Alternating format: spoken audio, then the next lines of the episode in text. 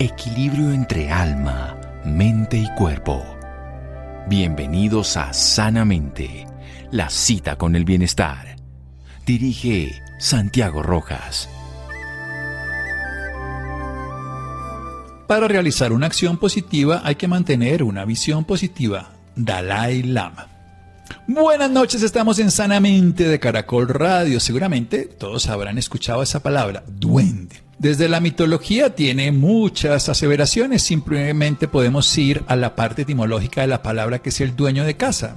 esto no es judio-cristiano, tal vez no está en todas las tradiciones, pero en muchos países del mundo se hablan de esos seres juguetones, traviesos, que nos hacen perder cosas, que se apoderan, por eso hay duende de la fortuna, de muchas cosas. Bien, en la simbología está siempre presente ese ser que se apodera de los lugares, por eso es el dueño de la casa. Y hay un libro un duende en mi cabeza. ¿Qué haría ese duende travieso? ¿Cómo nos pondría a jugar? Pero sobre todo para desarrollar esa capacidad creativa en sentido positivo. Nuestra invitada de hoy, una persona He tenido el gusto de ser entrevistado por ella, ahora voy a hacer el rol al revés.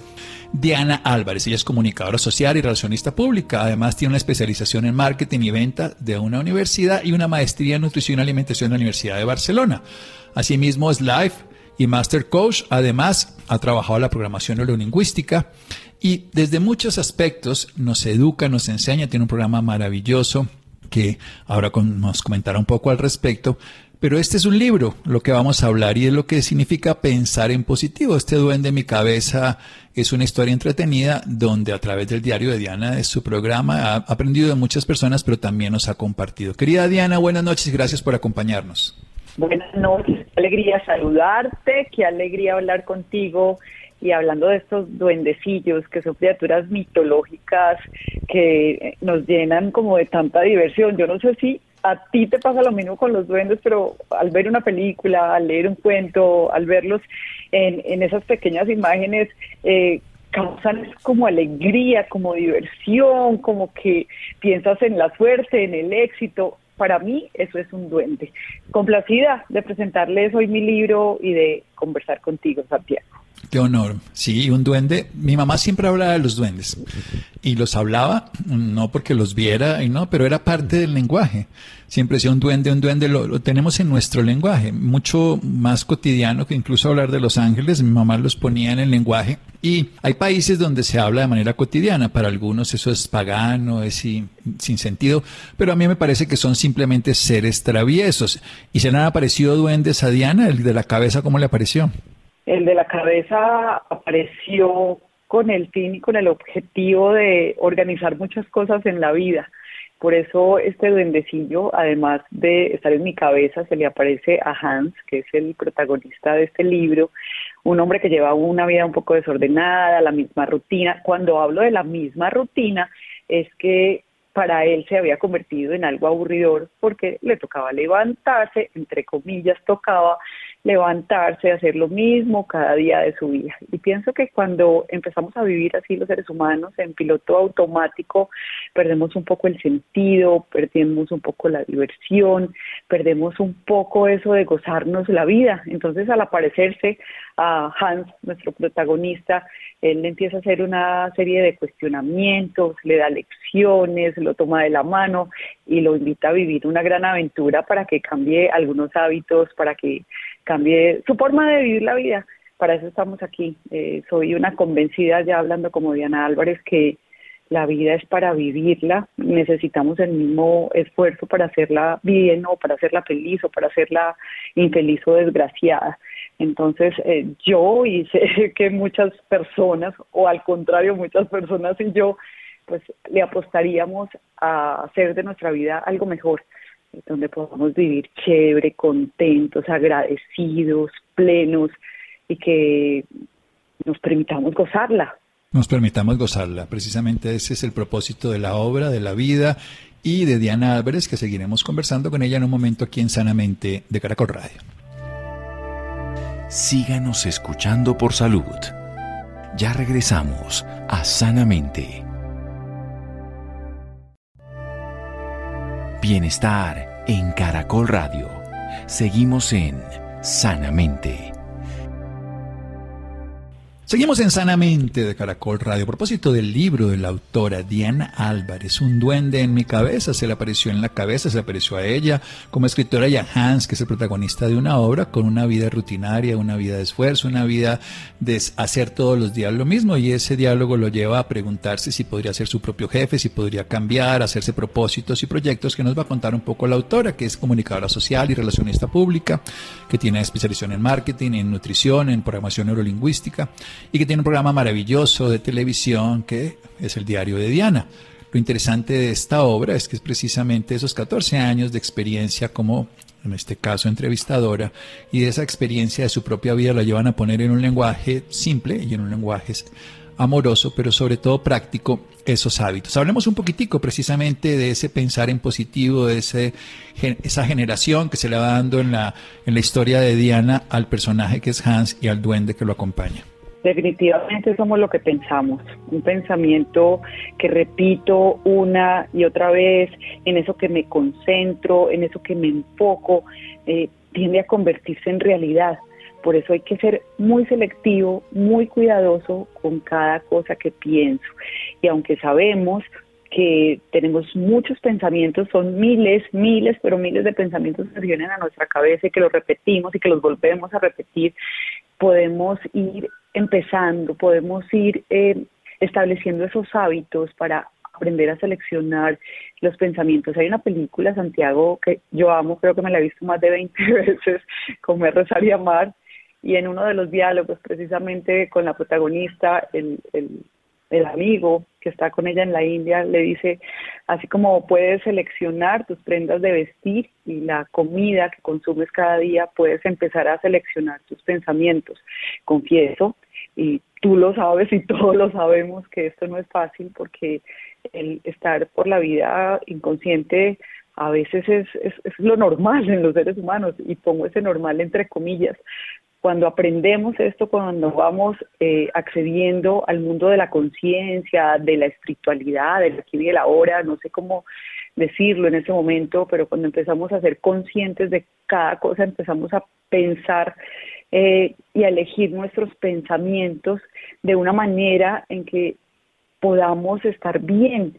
Los pensamientos nos dañan, es que realmente desde lo que hablo, desde lo que pienso, las palabras verbalizadas son escuchadas por cada una de las células, por el cuerpo, esto se conecta y, y nos hace pasarla mal cuando los pensamientos no son no son chéveres. Mira que nos conectamos a pensamientos de cosas que no nos gustan de nuestro pasado e inmediatamente el cuerpo lo reconoce y nos hace pasar un mal momento. Lo sentimos. Entonces, ¿por qué no empezar a ser consciente de esto y empezarlos a cambiar? Eso se puede, porque desde cómo me siento empiezo a, enviar señales al universo que esto van de la mano con el proceso de creación. Entonces aquí hablamos de creación, hablamos de emociones, hablamos de sensaciones, hablamos de pensamientos y que todo eso hace parte de que podamos cambiar realmente nuestra vida y de que podarla, podemos hacerla mejor, podamos hacer una vida mejor y pasarla mejor en esta existencia. Bueno, precisamente hablando de la creación en el libro nos cuenta de siete leyes, la ley de la creación, la de la vibración, una ley de causa y efecto, una ley de equilibrio, una ley de desapego, una ley de correspondencia y una ley de ritmo, que son principios herméticos, universales, que están en todos lados y que es el resumen ejecutivo de toda la obra contada de una manera fantasiosa, maravillosa además. Lo, lo que es interesante, hay una cosa que decían en la India desde la antigüedad, Decían como piensas, respiras y como te colocas el cuerpo, la postura. Por eso aparecieron las asanas, apareció el pranayama, porque controlar el pensamiento es una premisa que generalmente no entendemos porque tratamos de controlar, lo que hacemos es que aceleramos en lugar de frenar. Vayamos un poquitico a cómo se desarrolla todo ese propósito de pensar consciente, como escoger las ropas que nos decía de la película, para que no sea de una manera de, intentar controlar lo que pensamos, sino que decidamos cómo pensamos, como quien dice, poner la ropa, no los harapos que nos dejaron o las cosas que nos dieron los demás. ¿Cómo lo hacemos? Es que acabas de decir la palabra clave en este asunto y es controlar. No se trata de controlar, se trata de aprender a pensar. Y esto es indiscutible. No podemos eh, dejar de pensar, no podemos evitar que nos lleguen pensamientos a nuestra cabeza de cosas que ya han pasado, películas que vemos, escuchando noticias, eh, eh, de todo lo que vivimos en nuestro día a día. Pero sí podemos aprender en cada momento a que si no me gusta un pensamiento, no me engancho con él y lo dejo pasar. Me acuerdo que mi profe de yoga, una mujer fantástica que vivió muchos años en la India, me decía, hazte de cuenta que vas en un tren y cuando vas en el tren, vas mirando por la ventana. Cuando vas mirando por la ventana, vas viendo que pasan las casas, los árboles, el campo.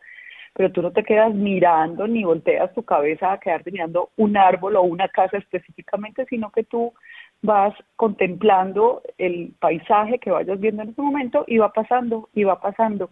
Como lo dije al principio, es poco fácil, pero con entrenamiento se logra. Entonces, cuando llegue un pensamiento a la cabeza, a mi mente, algo que no me gusta, algo que me disgusta, algo que no me hace sentir bien, ¿qué estoy pensando y qué me está haciendo sentir? ¿Qué sensación está aflorando mi cuerpo cuando tengo ese pensamiento? Entonces tengo la capacidad, bueno, si no me siento bien, entonces voy a pensar en algo que me haga bien, yo tengo como un recurso y es pensar en esas cosas que a mí me dan muchísima alegría. Entonces cuando llega algo a mi cabeza que me hace dar miedo, que me hace sentir eh, no me gusta, que me hace acelerar el corazón o sentir esas, eh, esas sensaciones, eh, recuerdo las los momentos e instantes de mi vida que me fue muy feliz. Es como una cajita de recuerdos felices que tengo, aunque son muchos y sé que todos los seres humanos tenemos muchos recuerdos felices. Entonces aquí empezamos a cambiarlos. Para mí pensar en el pasado significa dos cosas. Una, que si no me gusta y son experiencias que, que, que me atormentaron, que me hicieron, entre comillas, eh, no daño, sino que era, era un aprendizaje que estaba viviendo, pues ahora me sirven en mi presente para vivir esas experiencias con madurez, porque me han dado sabiduría y porque me han enseñado muchas cosas de las que hoy soy.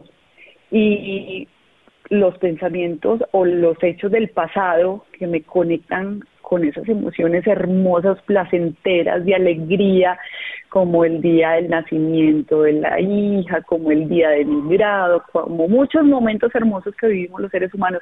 Este es un recurso que realmente nos puede servir. Asimismo, los pensamientos hacia el futuro. Hay dos clases de pensamientos hacia el futuro. Uno, los que pienso eh, cómo va a ser, qué va a pasar con ansiedad y me preocupo y empiezo a, a, emitir en mi cuerpo o, a generar en mi cuerpo esas hormonas como el cortisol que me producen angustia o los pensamientos creadores empoderadores que tienen que ver con la visualización, que eso también me va a ayudar a seleccionar, no a controlar mis pensamientos, que pienso que ahí está la gran diferencia. Selección, no control. Vamos a seguir hablando a propósito del reciente libro Un duende en mi cabeza de la autora Diana Álvarez. Seguimos aquí en Sanamente de Caracol Radio. Síganos escuchando por salud. Ya regresamos a Sanamente. Bienestar en Caracol Radio. Seguimos en Sanamente.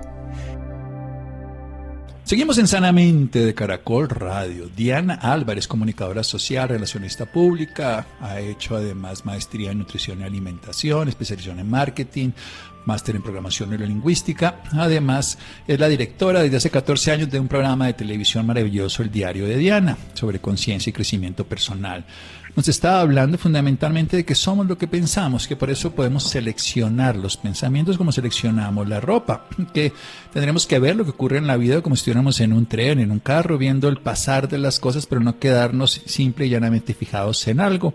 Aunque podemos obviamente recordar, usar ese baúl de los recuerdos donde está la memoria, pero podemos escoger escoger los recuerdos bonitos. Tenemos recuerdos desagradables, así digámoslo, molestos, incapacitantes, pero también tenemos recuerdos hermosos, el nacimiento de un hijo, un momento de amor, un momento de bienestar, pues podemos entonces tener como esa capacidad de ir y escoger ese alimento nutritivo para nuestro interior. Y también tenemos esa posibilidad de mirar los pensamientos futuros que también pueden ser de tipos diferentes, pueden ser los que nos generan anticipación, incapacidad o los que tomamos la decisión y lo desarrollamos. En su libro, una de las historias que cuenta es la de la glándula pineal, que se puede activar. ¿Cómo es esa historia, Diana? La glándula pineal eh, eh, hace magia en nuestra vida, definitivamente. Hace un par de años eh, conocí un poco de qué se trataba esto, cómo podemos activarla y lo relaciono mucho como con una antena. Esa antena tiene unas señales que hacen llegar o que llevan una imagen hacia esa pantalla. Entonces, asimismo podemos hacer con esta glandulita que está en nuestra cabeza del tamaño de una lenteja, es bien chiquitina y que podemos realmente aprovecharla para hacer la creación, la creación de lo que queremos que pase en nuestra vida, de la materialización de nuestros sueños.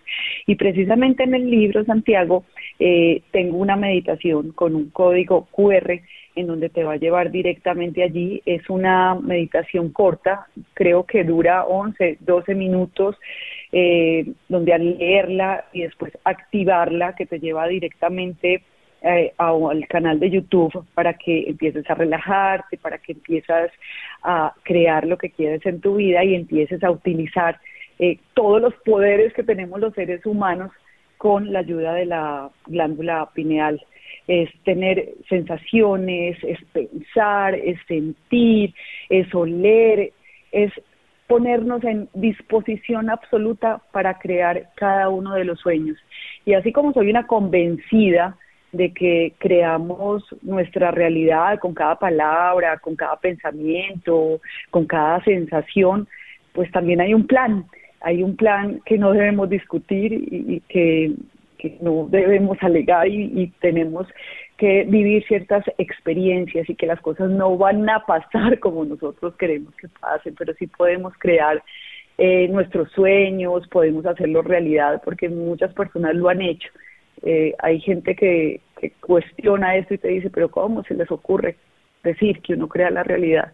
Pero si tú trabajas por un sueño, si te enfocas en él, si estás constantemente en función de él, estoy segura que los sueños se cumplen porque somos miles y miles de personas que hemos logrado nuestros sueños y que empezamos por creernos. El que cree, crea, definitivamente. Es una frase que me parece sensacional. Y la glándula pineal eh, nos ayuda a proyectar, nos ayuda a proyectar mirando al futuro y esto es muy, muy importante.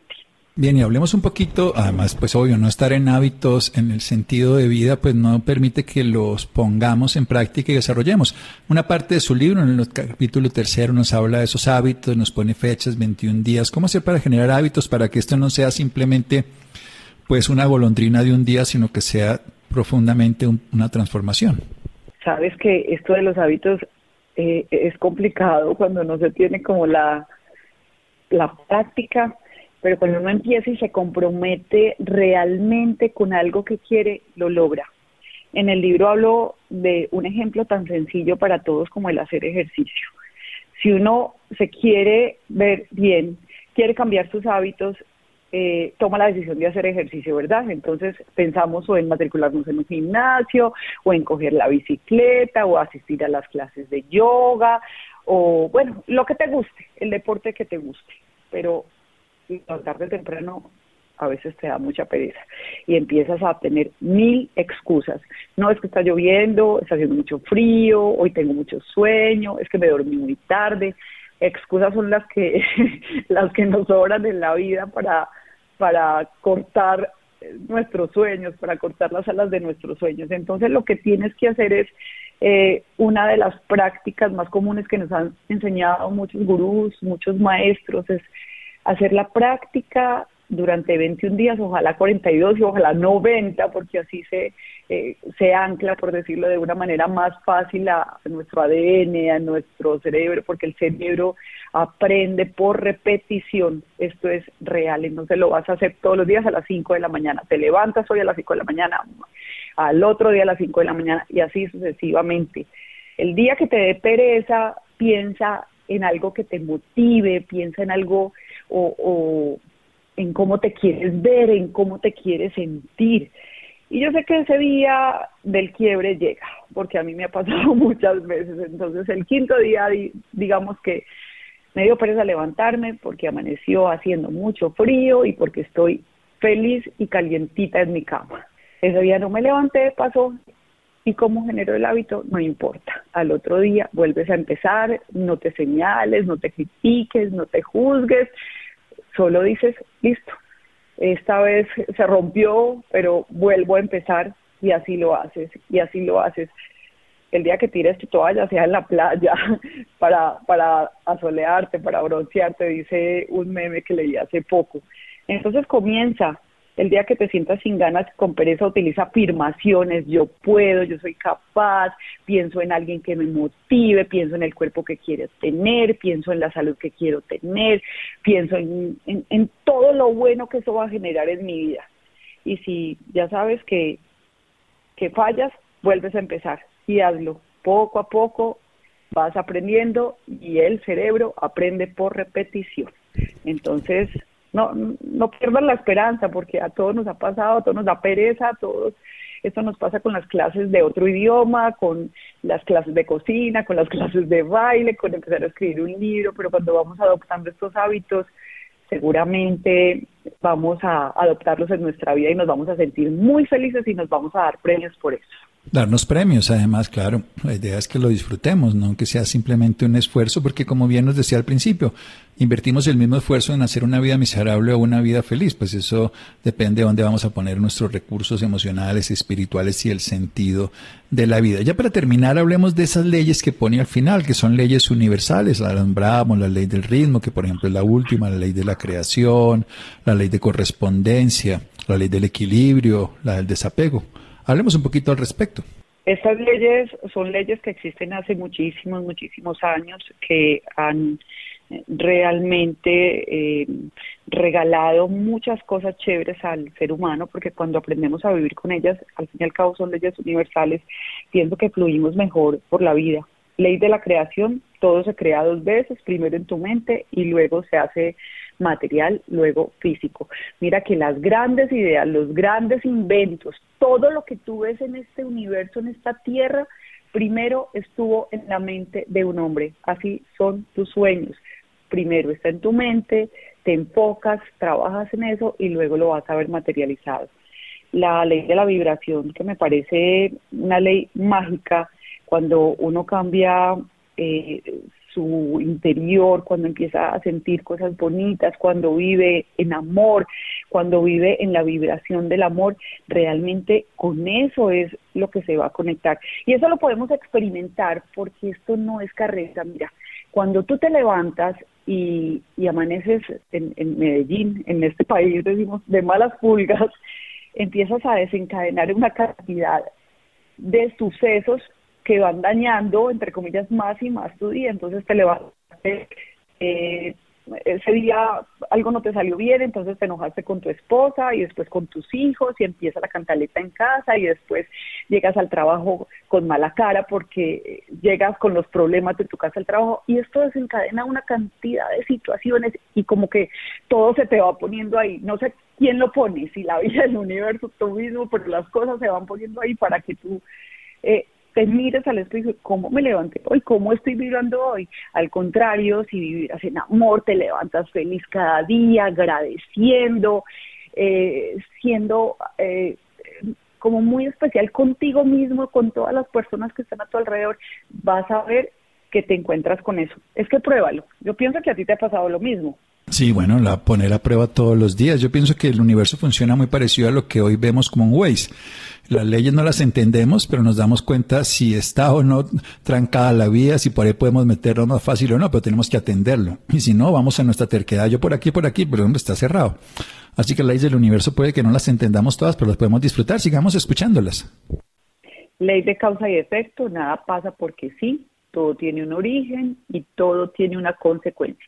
Eh, causa y efecto, acción-reacción, como la quieras llamar, eres la causa de todo lo que surge, por eso ser responsable con cada uno de nuestros pensamientos, actos, es supremamente importante, esa es la palabra clave, responsabilidad con cada acción, pensamiento o actitud que tenga en mi vida. La ley del equilibrio eh, es como soltar el control, ser impecable, eh, como dice el doctor Miguel Ruiz en su libro Los Cuatro Acuerdos, ser impecable con tus palabras, con tus pensamientos, con tus acciones. Hay una ley en la que creo mucho. Eh, y no es porque yo lo crea, Diana Álvarez, sino porque también he verificado en muchos casos de mi vida y es la ley de la correspondencia. Primero me tengo que convertir en eso que quiero para mi vida. Mira que muchas personas se la pasan eh, haciendo una lista de cualidades que quieren tener en una pareja. Entonces quiero un hombre eh, trabajador, quiero un hombre sin vicios, quiero un hombre responsable, bueno, una cantidad de cualidades que, eh, o del hombre, de la mujer que quiere tener a su lado. Y la primera pregunta es, ¿eres así? ¿Lo practicas? ¿Lo haces? Entonces, lo primero que tienes que hacer es convertirte en aquello que quieres ser o en aquello que quieres que llegue a tu vida. Y esta ley, por eso me parece hermosísimo, como es como externo, realmente es tu externo y las cosas que se empiezan a manifestar. Y hablemos de la ley del ritmo, que esta no lo quiero dejarla por fuera, aunque existen muchas más leyes. La ley del ritmo es que cada cosa a su tiempo, lo que corresponda cuando corresponda. Bien, maravilloso toda esta explicación de estas leyes universales que a todos nos tocan de una manera. Y ya para terminar, querida Diana, nos queda un minuto de programa. ¿Qué es esto de esta pastillita, de esta pildorita de bienestar, de salud que se toma después del desayuno? Esta simbología que hace en el libro. Esta es una propuesta para que empieces a cambiar cada uno de tus días. Entonces, eh, si te tomas tu capsulita de vitamina C o de vitamina E o cualquier cualquier cosa que tomes para, en tu vida diaria o si te quieres inventar un dulcecito, eh, cualquier cosa, utilízala como la pastilla de la felicidad. Después de tu desayuno, eh, programa esa pastillita con un vaso con agua y dices eh, la afirmación que quieras, soy muy feliz, hoy será un gran día, hoy es un día lleno de poder para mí, voy a lograr mis metas, te tomas la pastilla de la felicidad y le vas a le vas a mandar como tu, tu energía, le vas a poner toda tu energía, toda tu mentalidad y todo tu enfoque para que esa pastillita se funcione, así como el duende en tu cabeza, que todo lo que el duende le ha enseñado a Hans en este libro sean lecciones grandes para la vida, para que tu existencia sea mucho mejor. Entonces en esta pastillita vas a confiar esa vitamina poderosa que tienes para tu día. Una vitamina poderosa para el día que es una decisión de darle el valor en cada momento. Un duende en mi cabeza, el reciente libro de Diana Álvarez de Editorial Aguilar. Y para terminar, ¿dónde ubicamos a Diana? En las redes sociales, ¿dónde podemos aprender más de la sabiduría? Eh, nuestro programa eh, está en Caracol Internacional y también en Caracol Nacional para los nocturnos, para los trasnochadores, está a la medianoche y los programas también están en nuestro canal de YouTube, Diario de Diana TV. Y en Instagram me pueden encontrar como Diana Álvarez 2013. Aquí hacemos publicaciones de mensajes positivos, de rutinas de ejercicios, de vida saludable. Soy una convencida de que todas las áreas de nuestra vida debemos cuidarlas. Ninguna es más importante que otras. La mente, el cuerpo, nuestras emociones, la espiritualidad. A todo hay que darle toda la atención para que vivamos muy bien y para que estemos muy bien soportados, con los pies en la tierra y la cabeza en las estrellas. Bueno, de la mano de Hans y del duende, la autora nos lleva por la capacidad de descubrir esas leyes espirituales del bienestar, de esa capacidad sobre todo también de tener una meditación muy bella de la glándula pineal que está ahí escrita y que se puede seguir también en YouTube. Pero más importante, darnos cuenta de que somos lo que pensamos, que podemos seleccionar los pensamientos, que tenemos ese baúl útil que podemos emplear y que tenemos la capacidad de seleccionar hacia el futuro donde queremos poner nuestra vida y que las decisiones, como la de ser feliz, es propiedad nuestra y depende de cada uno. Querida Diana, muchas gracias. Muchísimas gracias por esta conversación, un abrazo inmenso y que la felicidad sea la decisión de todos. Una felicidad para todos. Seguimos aquí en Sanamente de Caracol Radio. Muchas gracias. Síganos escuchando por salud. Ya regresamos a Sanamente. Bienestar en Caracol Radio. Seguimos en Sanamente. Seguimos en Sanamente y el turno ahora es para conversar de la salud mental, de lo que está pasando en salud mental después del confinamiento y de cómo de alguna forma las redes sociales pueden ser el refugio para quienes están viviendo o están afrontando un tema de salud mental en sus vidas. Por eso hemos decidido invitar a Elías Rafael Genei. Él es profesor de la Universidad Tecnológica de Bolívar, es psicólogo, especialista en terapia familiar y doctor en psicología de la Universidad Católica de Argentina. Doctor Elías, muchísimas gracias por estar con nosotros en Sanamente. Gracias a ustedes por la invitación y qué bueno que, que recurran a la universidad y a los profesionales para conversar estos temas tan importantes de actualidad. Profesor, hablemos del tema de salud mental después del confinamiento. Yo pienso que puso el confinamiento, la salud mental, eh, en un espacio que quizás antes no teníamos, no conversábamos tanto del tema de salud mental, pero también será que la pandemia fue un detonante para, para empezar a darnos cuenta de los problemas que teníamos? Pues efectivamente tienes toda la razón. La pandemia fue un detonante de la importancia que tiene la salud mental en el bienestar y en la calidad de vida de las personas quizás era como, como el lado olvidado en muchos momentos en el área de la salud y en, muchos, en muchas situaciones era convertida como en un tabú.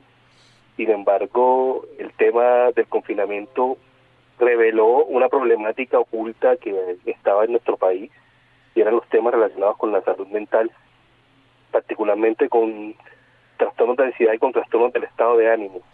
Eh, se exacerbaron una serie de síntomas en las personas a momento de estar confinados, de no poder compartir con sus amigos, eh, de la presión que había por la incertidumbre que teníamos, que no sabíamos qué iba a ser de nosotros, incluso no sabíamos si íbamos a sobrevivir o no. Eh, recuerden que estaba el tema de la, no estaban las vacunas eh, todavía desarrolladas, entonces esa incertidumbre sobre nuestro futuro nos consigue una serie de problemáticas eh, particularmente, como te decía, problemáticas de ansiedad y depresión. Entonces, obviamente ese confinamiento influye en la calidad de vida de las personas y a los psicólogos clínicos se nos aumentó muchísimo el trabajo. Eh, mm. En realidad, desde la pandemia hay un pico alto eh, de problemáticas en salud mental y también de problemas familiares y de pareja, y ese pico aún no ha disminuido. Eh, en realidad todavía sigo, particularmente yo sigo atendiendo muchas personas con estas problemáticas de, como te decía, de ansiedad, de trastornos del ánimo, eh, de problemas de pareja y de problemas familiares. Doctor, yo no sé si esta es una percepción mía y qué bueno sería pues tenerlo usted en este momento para que para que nos las aclare. ¿No será que ya vivíamos con ansiedad y depresión, pero quizás en la pandemia empezamos a colocarle nombre a esas emociones que sentíamos, a ese desespere? Las personas podían tener antecedentes eh, de problemas de ansiedad eh, y de depresión que se disparan en el momento de, tener este espacio eh, crítico por el que pasamos. muchas personas lo tenían oculta, era una realidad oculta, las personas padecían este, este problema y, y las personas, digamos, no, no lo habían identificado. También hay que aclarar que hay unas situaciones estresantes que son normales. Mm. Hay una ansiedad que es una ansiedad adaptativa. Te pongo un ejemplo. Cuando yo voy a hacer un examen o cuando yo me voy a presentar una entrevista de trabajo, es normal que yo que yo presente cierto temor, se me incremente la frecuencia cardíaca, se me aumente la frecuencia respiratoria, pero al momento de yo eh, enfrentarme al estímulo, esa situación comienza a disminuir y se vuelve adaptativa porque se vuelve motivadora. Pero la ansiedad patológica, en realidad, primero se da de manera automática. No hay una situación que genere y que provoque este malestar. Eh, y no se acaba ante la presencia de algún estímulo, sino que permanece en el tiempo. Entonces quizás muchas de estas personas no tenían las habilidades para poder afrontar estos momentos de tensión y eso provoca puede provocar el, desarrollo de esas patologías. Doctor, pero ¿qué tan correcto o incorrecto es que las personas hayan buscado refugio en redes sociales? Las redes sociales son un invento maravilloso en el sentido de que permite que las personas se acerquen eh, unos a otros, digamos los que somos mayores, eh, podemos decir que antes no nos comunicábamos con tanta prontitud ni tan rápido con las personas que queríamos o con las personas que estaban lejos y que teníamos un, tipo de vinculación.